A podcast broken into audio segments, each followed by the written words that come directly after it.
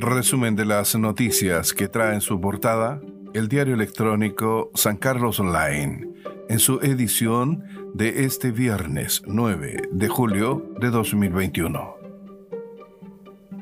A nivel país, Convención Constitucional aprueba declaración sobre indulto y amnistía a presos de la revuelta. La declaración firmada por los convencionales del Partido Socialista, Frente Amplio, Partido Comunista e Independientes obtuvo 105 votos a favor, 34 en contra y 11 abstenciones. Esta contempla además la petición de desmilitarización del Walmapu, aceleración del proyecto de reparación a víctimas de derechos humanos y el retiro de querellas que invocan la ley de seguridad del Estado. Ahora al plano local. Se mantiene en proceso incorporación de nuevos directivos municipales. Solo el nuevo administrador municipal pudo ser presentado ante el Consejo Municipal, dado que los demás integrantes del equipo de confianza del nuevo alcalde en San Carlos no han completado aún el proceso administrativo. La actual administración realiza acciones tendientes a superar observaciones, entre otras, de la Dirección de Control, para poder contratar nuevo personal, dado que en las diferentes modalidades de contrato, honorarios, a contrata y planta estarían sobrepasados en la norma establecida. Crean primera mesa de trabajo de violencia contra la mujer en Punilla instancia reunirá a sus miembros una vez al mes y sus primeras acciones están enfocadas en la capacitación.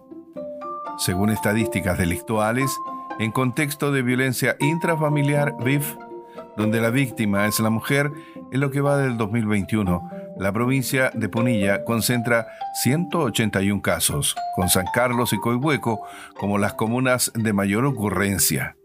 En 2020, en tanto, el total de casos llegó a 707.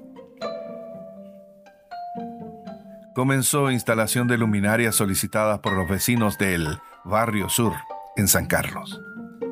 Este miércoles 7 de julio comenzó a ejecutarse la denominada obra de confianza, que consiste en el mejoramiento de la iluminación de varios puntos del barrio sur, iniciativa del programa de la Ceremi de Vivienda y Urbanismo Ñuble, Quiero mi barrio, en el barrio sur de San Carlos.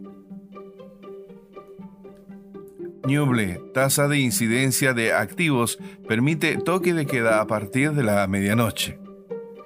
Las modificaciones de las disposiciones establecidas en el plan paso a paso y el toque de queda permitirá a la región de Ñuble acortar el horario de toque de queda que a partir del jueves 15 de julio podrá iniciar a la medianoche hasta las 5 horas. Detienen a imputado de robo a Servipag en Chillán. En prisión preventiva quedó la tarde de este jueves Robinson Aguilera Sepúlveda, de 33 años, quien fue formalizado por robo con intimidación. El imputado participó en el robo que afectó a una sucursal de Servipag en Chillán, para lo cual mantuvo retenida a una cajera y a su hijo en el hogar de ella, con el fin de que le entregara las claves de acceso a la caja fuerte de su trabajo. Termina así este resumen de las noticias que trae en su portada el diario electrónico San Carlos Online en su edición de este viernes 9 de julio de 2021.